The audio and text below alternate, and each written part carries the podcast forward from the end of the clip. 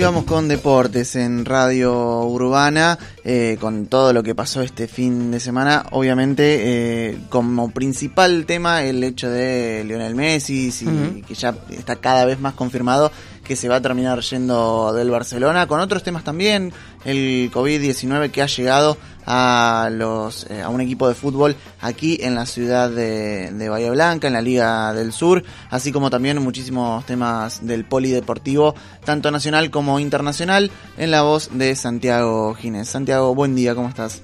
Un placer, ¿cómo les va? Buenos días, que tengan un buen comienzo de semana.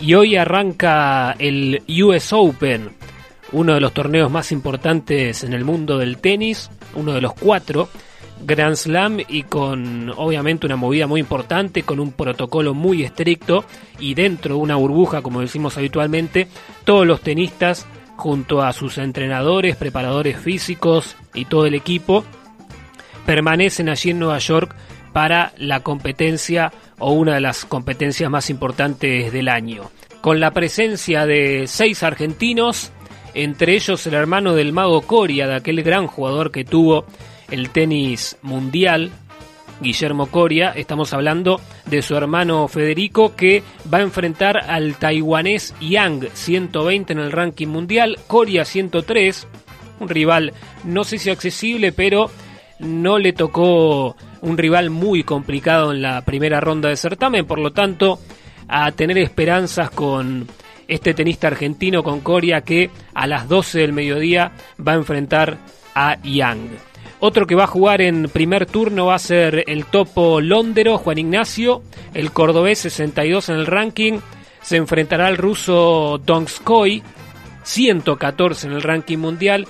Otro rival dentro de todo accesible para el tenista argentino que también compite aproximadamente a las 12 del mediodía. Y el mejor tenista que tiene nuestro país es Diego Schwartzman, el bonaerense que va a enfrentar al británico Norrie, 77 en el ranking, Schwartzman 13, por lo tanto es favorito sin dudas el tenista argentino. También en primer turno juega el Peque Schwartzman.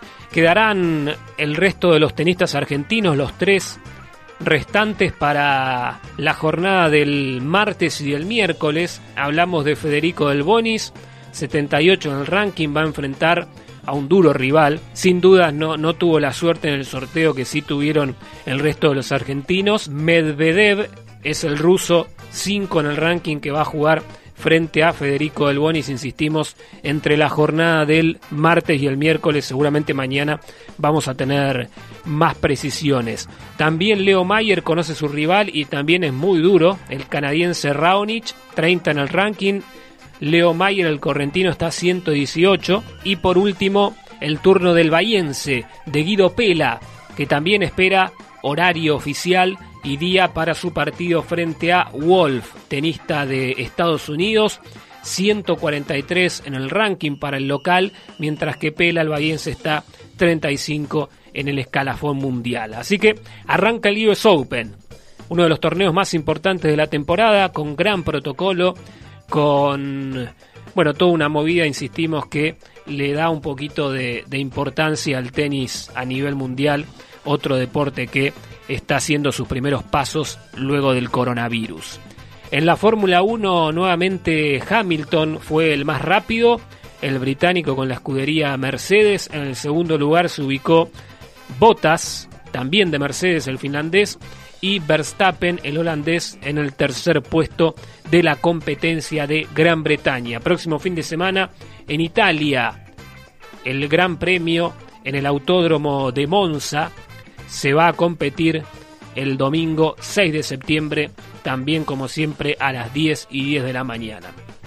Por último, para hablar un poco de fútbol, se consagró Jorge Sampaoli, el ex técnico de la selección argentina, campeón con el Atlético Mineiro, torneo número 45 para este equipo en la Liga de Brasil. Luego del triunfo por 1 a 0 frente al Tombense, había ganado 2 a 1 la ida, por lo tanto, el global fue 3 a 1, una buena diferencia para el Atlético Mineiro, que además cuenta con el ex Boca, el paraguayo Junior Alonso, Qué bárbaro, ¿no? Alonso fue campeón a principio de año con el equipo de Miguel Ángel Russo. Nuevamente da una vuelta olímpica, esta vez en Brasil, con el Atlético Mineiro. Dos títulos en eh, seis meses aproximadamente, desde que, cinco o seis meses, desde que arrancó la pandemia. Eh, unos días antes Boca se pudo consagrar campeón y ahora lo, lo hace con, con el conjunto brasilero. Nos reencontramos mañana para repasar todos los resultados del US Open y mucha más información como siempre en el aire de Radio Urbana y junto al equipo de Ahí Vamos. Será hasta entonces, que tengan buen día.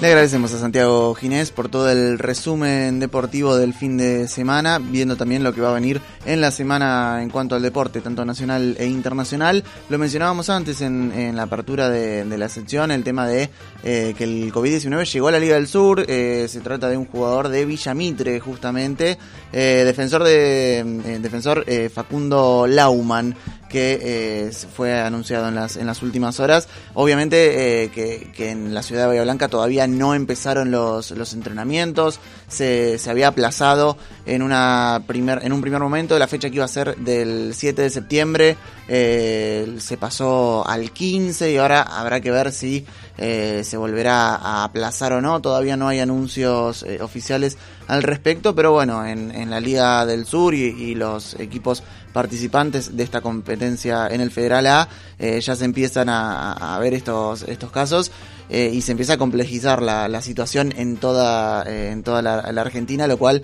obviamente tiene su, su manifestación en, en, el fútbol, así que habrá que ver cuáles son las novedades en los próximos días. Ahí vamos.